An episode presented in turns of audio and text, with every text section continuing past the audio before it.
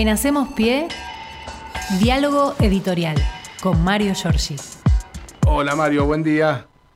¿Cómo va? Buen día. ¿Qué tal, Fernando Axel? ¿Todo bien? Muy bien. Todo bien, Mario, ¿cómo estás? Bien, bien. Mañana gris, ha vuelto el invierno, ¿no? Después Sí. de- Sí. Con este tiempo loco no se puede saber uno cómo termina, ¿no? Este, Mm, No, la salud. y además, como le decía yo recién a Fernando, que vamos a tener una variante muy este, de, de muchos grados. Por ejemplo, este, Sí. mañana va a haber una de 19 grados como máxima, el sábado 14 y el domingo 21. O sea, Una amplitud. Sí, va subiendo y bajando. Una vida zigzagueante, climáticamente hablando. Sí, señor. Bueno, atentos porque ayer apareció una nueva cepa de COVID, eh, va a estar en la vacuna este, que apliquen a partir de este momento, porque está cubierta, pero este, no está mal recordar que hay mucha gente que ha sido perezosa en materia de refuerzo, así que vale la pena este, recordar que aquellos que tienen cuatro y Mm. le falta quinta y hasta sexta, que se vacune la gente, porque hay internados por COVID, no hemos perdido de vista la centralidad del tema, pero es una una este, pandemia ya instalada, ¿no? Es una epidemia. Sí. Eh, en fin, pero yo tengo que hablar de otros temas, efectivamente, compañeros. Así que, este, ¿les parece que tiremos alguna encuesta de entrada como para ir este, Sí, claro. Bien, y después claro. decirle, che, viste que son unos troncos esto de las encuestas? Sí. Porque la verdad que yo creo que hay que darle la, la oportunidad a los encuestadores de algún resarcimiento, pero eh, hay un gran problema que es la información eh, falsa que brinda el encuestado Sí. y que hace que se empiecen a distorsionar las Sí. cosas. Mm. Eh, decía Tito Bachman, que es un hombre de vieja batalla en esto del Centro de Estudios para la Opinión Pública, eh, que la mejor de todas es la cara a cara, la encuesta donde vos tenés al tipo adelante, a la chica adelante, y ahí más o menos podés este, semblantear si lo que te está diciendo se corresponde con la realidad, porque después las máquinas que se utilizan telefónicamente, eh, uno puede poner cualquier edad, cualquier domicilio, cualquier cosa y este y queda registrado un voto que realmente no va a ser así. Mm. Así que este bueno, pero de todas maneras para ir sondeando un poco un panorama genérico, eh, estuve haciendo una suerte de promedio en eh, algunos encuestadores en la proyección de eh, la mm, elección a presidente, la de la provincia de Buenos Aires, y mm, este, nos da eh, alguna, algunos guarismos más o menos eh, ponderables a ojo de buen cubero, insisto, con la certeza de que las encuestas han venido fracasando en muchos casos. Por ejemplo, mm, este, una encuesta de proyección consultores que se realizó entre el 24 y el 31 de julio, le da a Sergio Massa el 25.9% y lo transforma en el candidato más votado eh, con un 5,2 para Grabois dentro del espacio Unión por la Patria, Mm. lo cual este, les da a ese espacio político el 31.1% de los votos. Mientras que el grado de Juntos por el Cambio, eh, Bullrich tiene un poquito más del 20% y Larreta eh, anda por el 14% según esto, con lo que este, Juntos por el Cambio sumados está dos puntos o tres por arriba de eh, Unión por la Patria, 34-3. Para no este, eh, abundar con el tema de los números, el tercero más votado este, es eh, Milei. O sea que el orden de votación por persona sería primero Massa, luego Bullrich, eh, perdón, luego Milei, luego Bullrich y luego Larreta, para tomar los que tienen mayor potencialidad. Mm. Mucho más atrás están Schiaretti, que no alcanza a sumar el 3%, Moreno llega al 1.7%, Miriam Bregman puede pasar la izquierda con ella, eh, este, si suma los votos de Gabriel Solano, porque recordemos que después de la paso el que no alcanzó el 1,5% no, no está en carrera, ¿no? Sí, claro. Y eh, mm, con esta proyección pasarían entonces más a Bullrich, Milei, Schiaretti, Moreno y Bregman a un tramo de elección general. Recordemos que vamos a encontrarnos con unas veintipico de boletas este, con candidatos a presidente. En el caso de la capital federal hay que sumar la segunda urna con este, los eh, candidatos para la jefatura de gobierno. El salto a la provincia de Buenos Aires nos pone eh, con la misma consultora a Kisilov con un 37.8% de los votos es el único candidato de Unión por la Patria, el gobernador, y eh, los opositores Santilli y Grindetti obtendrían sumados el 35.8, es decir, están a dos puntos arriba, está Kisilov sobre los dos candidatos. También es una, una consigna que yo creo que la hemos marcado en nuestras charlas de la mañana, eh, yo no les creo cuando estén eh, cuando estén después de las pasos que sigan tan peleados a los de la derecha. la verdad, yo no les creo, porque hay gente que ha sido tan cambiante en su historia, que ha ocupado este, todos los cargos, que está ahora reiterando lo que ya sabemos que traen bajo las alforjas, ¿no? Los ajustes, este, de eso hablamos en un ratito. Yo no creo que haya este una ruptura después de las pasos. Lo que hay que ver es cuál es el comportamiento de los votantes, ¿no? Aquellos que decidieron ir por el lado de Santilli, este, si es el que queda mejor posicionado, eh, ¿qué harán los de Grindetti? Pregunta uno. Mm. Este, por ahora podríamos decir con alguna sonrisa que quedarán afuera los hinchas independientes claro, respecto a Grindetti como viene la milonga. Así que si, si está todo en esas condiciones en la provincia, hay que sumar a Carolina Píparo, que es la candidata de, de Miley, a Delía, que está por arriba del 1,5%, y el Pollo Sobrero también, que se cortó el pelo, ya no parece el viejo Pollo Sobrero, eh, tiene el 1.8%. El Frente de Izquierda, atención, podría tener una mejor, este, mm, una mejor performance si sumado llega al 3.2%. En los más importantes cargos estaría adentro en la lucha por la gobernación Kisilov, Santilli, Píparo, Luis Delía y este, Sobrero. Vamos a ver qué es lo que sucede con esto, por mm. ahora. ¿eh? eh bueno, eh, ahora vayamos un poco, sí, a la... Anduvo por Avellaneda ayer Sergio Massa, anduvo por aquí este, por, una fábrica, ¿no? Sí, la fábrica este, recuperada, la empresa recuperada de eh, Calzado del Sur, la cooperativa, que este, se formó en 2017 y allí este, estuvo mateando con el intendente, eh, con los trabajadores. Es clave que desde el Estado promocionemos la inclusión social a través del empleo, dijo. Hoy este, mm, va a ir a mm, Córdoba, Massa, después de haber estado ayer aquí en Avellaneda, y mm, este pero voy a ordenarme un poquito porque la CTA va a recibir en un rato a Luis eh, a Juan Grabois allí con Yasky eh, y a las 11 Rossi va a estar presente en las 62 organizaciones peronistas eh, el que va a haber una reunión en el sindicato de taxis ahí en la Avenida La Plata en la capital federal. Y después Massa tiene mucha actividad en Córdoba, incluso va acompañado en algún segmento por Kelly Olmos, la ministra de Trabajo, Primero se va a reunir con los rectores de las universidades cordobesas, la de Córdoba, la de Río Cuarto, Villa María, la tecnológica y también con autoridades del CONICET. Después va a ir a una empresa eh, de Montecristo, en la provincia de Córdoba, para ver cómo se pone en marcha un nuevo equipamiento que genera una línea de producción de bloques y adoquines. Es la fábrica Mosaicos Blanquino y este esta gente compró con los créditos del Banco Nación el equipamiento y lo quiere ver ahí Sergio Massa. Y después va a estar en la planta de biocombustibles en Río Cuarto y el Centro Comercial Industrial allí en, en esa populosa y gran este, productora de materias primas como es Río Cuarto. Eh, ahí este, eh, les decía, mucho movimiento en estos días donde Massa hace reuniones de gabinete económico a la mañana, hasta el mediodía y después arranca con la campaña. Por momentos se lo ve un poco cansado al hombre, pero este es una rareza esta elección de los 40 años, entre otras que tiene, eh, la de que el ministro de Economía sea mm, este, a la vez candidato o precandidato presidencial. Hay que decir que este, ayer eh, se reunieron con este, el mando de Batakis, este, la griega como la conocemos, la presidenta del Banco eh, Nación, Silvina Batakis, todos los economistas y ministros de Economía y Producción de las provincias.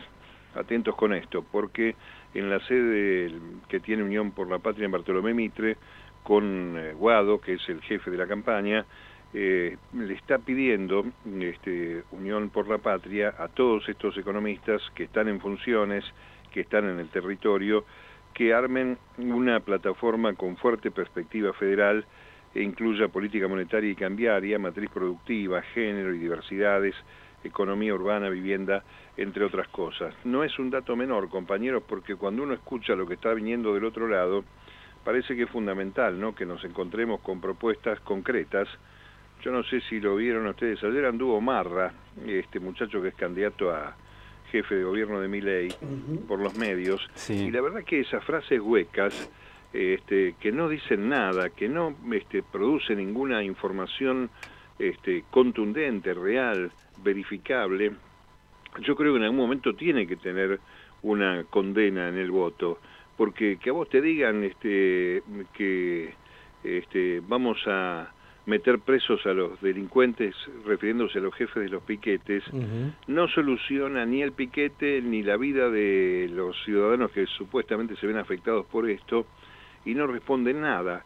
Nadie te dice, este, a cambio de la inutilidad de la reta en el tema del subte, qué va a pasar con esta este, referencia que estaban haciendo ustedes antes sobre un reconocimiento que hay que hacer de la lucha de los metrodelegados, más allá de que se sufra un poco siendo usuario, porque hay este, asbesto, que es una sustancia cancerígena prohibida en el mundo, que Mauricio Macri compró esos coches este, españoles que estaban ya este, descartados por contener asbesto, los trajo a la Argentina y con absoluta impunidad siguen recorriendo una exposición permanente. El asbesto es una fibra que va flotando en el aire, que la respirás y que te eh, ocasiona eh, bueno, severidad pulmonar hasta llegar al cáncer.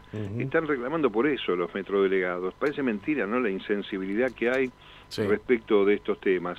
Y también no es menos cierto que uno que ha tenido la suerte de recorrer otras capitales, tener la ciudad de Buenos Aires, la línea más chica de circulación de servicios de subterráneo, después de aquella memorable frase, vamos a hacer 10 kilómetros por año de subte, eh, es realmente triste porque es una capital que está llena, lo vemos estos días, los que andamos por el microcentro, turistas extranjeros escuchan voces en todos los idiomas, y tenés restricciones en el horario del subte porque termina la noche, cuando en realidad hay servicios de 24 horas en las capitales principales del mundo, y también tenés este, escasa este, comunicación porque quedó chico este circuito en una ciudad que tiene tanta interacción y este bueno y que te metieron qué sé yo metrobuses en algún lugar donde ya están molestando eh, como en la avenida Directorio en la avenida Garay por ejemplo el, el, metrobús me parece que es una cosa ociosa que dejó guita para los amigos.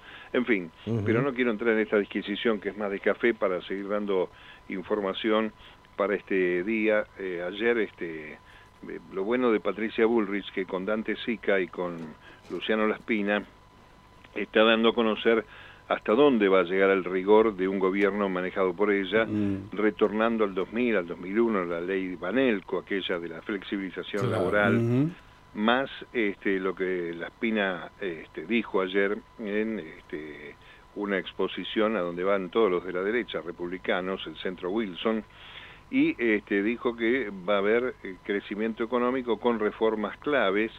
Eh, ¿Cuáles son las reformas claves? Promover la inversión, este, desregular el empleo y la economía desde el principio.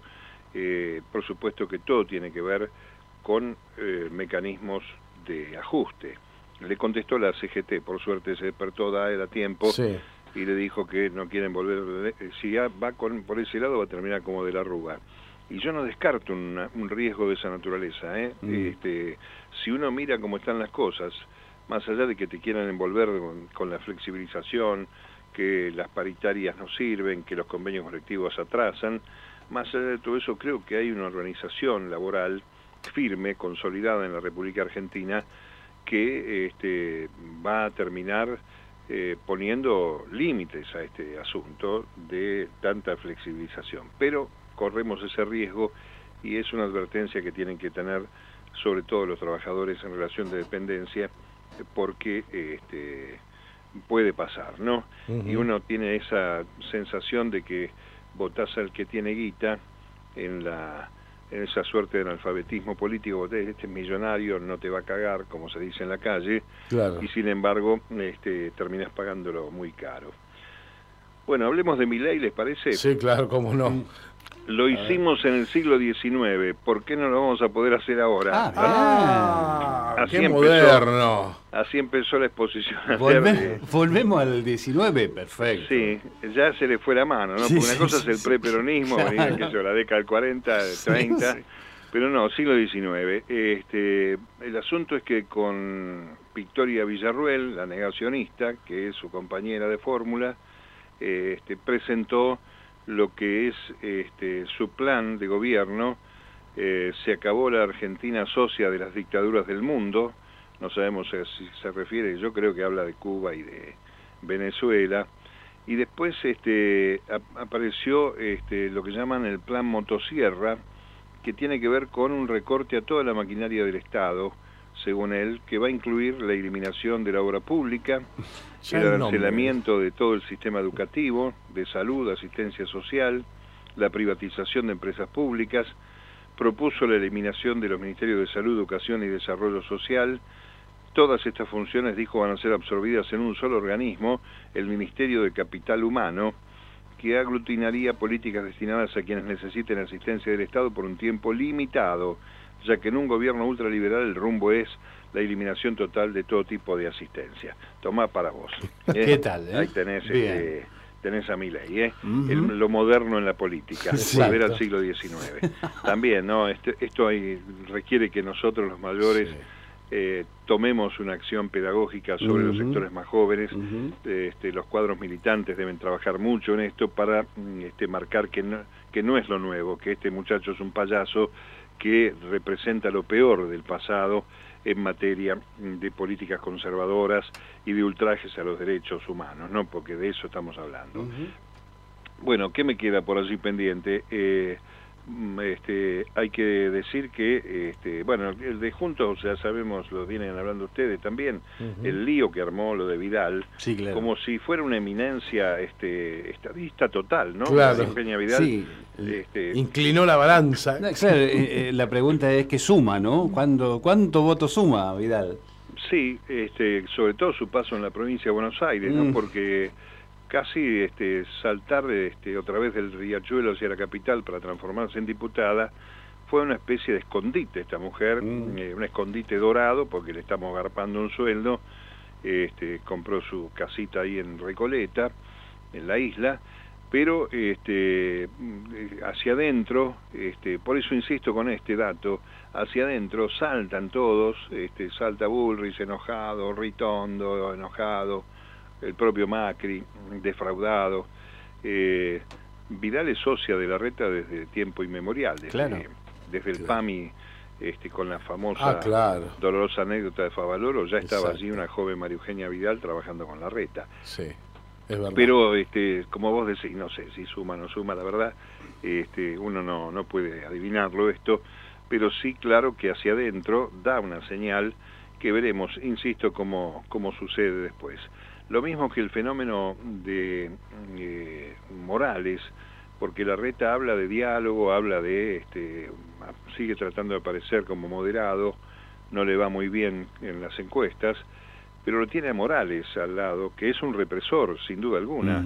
Eh, Zaffaroni ayer calificó con claridad que hace eh, terrorismo de Estado en Jujuy. Mm. desde el comienzo mismo de su gobierno, en el año 2015 cuando eh, detiene a Milagro Sala, cuando reforma el Tribunal Superior de la Justicia con votos de diputados propios que después se integran el tribunal. De ahí en adelante no hay forma de que haya defensa en juicio eh, en Jujuy en las autoridades locales. Así que la verdad que este, la muestra este, sobra, ¿no? Pero claro, uno tiene que tomar conciencia de que las generaciones nuevas, los chicos que van a votar por primera vez, este, tienen que tener información este, no tan este, escueta como la que aparece en las redes sociales y mucho menos en los portales de los medios, eh, para conocer realmente de dónde viene esta gente y cuál es el comportamiento y lo que ya ha vivido la Argentina, no, no muy lejos, ¿no? El año 2001 está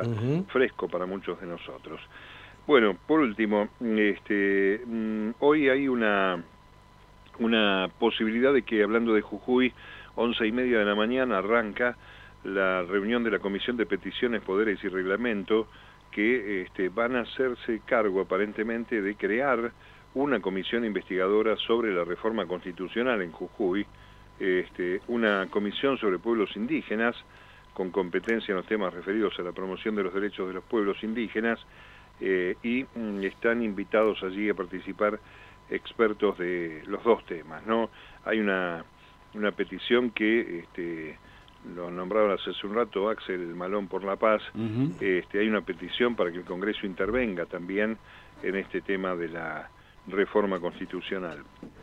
Y por ahora no va a haber sesión en el Senado, cuando querían abrochar de nuevo esa fallida de los 75 cargos para el Poder Judicial, eh, mm, se bajó de la posibilidad de participar la chaqueña Inés Piatti, Pilati perdón, de Vergara, y esto hace que se suspendan las negociaciones. Estaba hablando con Beretilnec a ver si daban quórum allí este, y poder sancionar esto y otras iniciativas.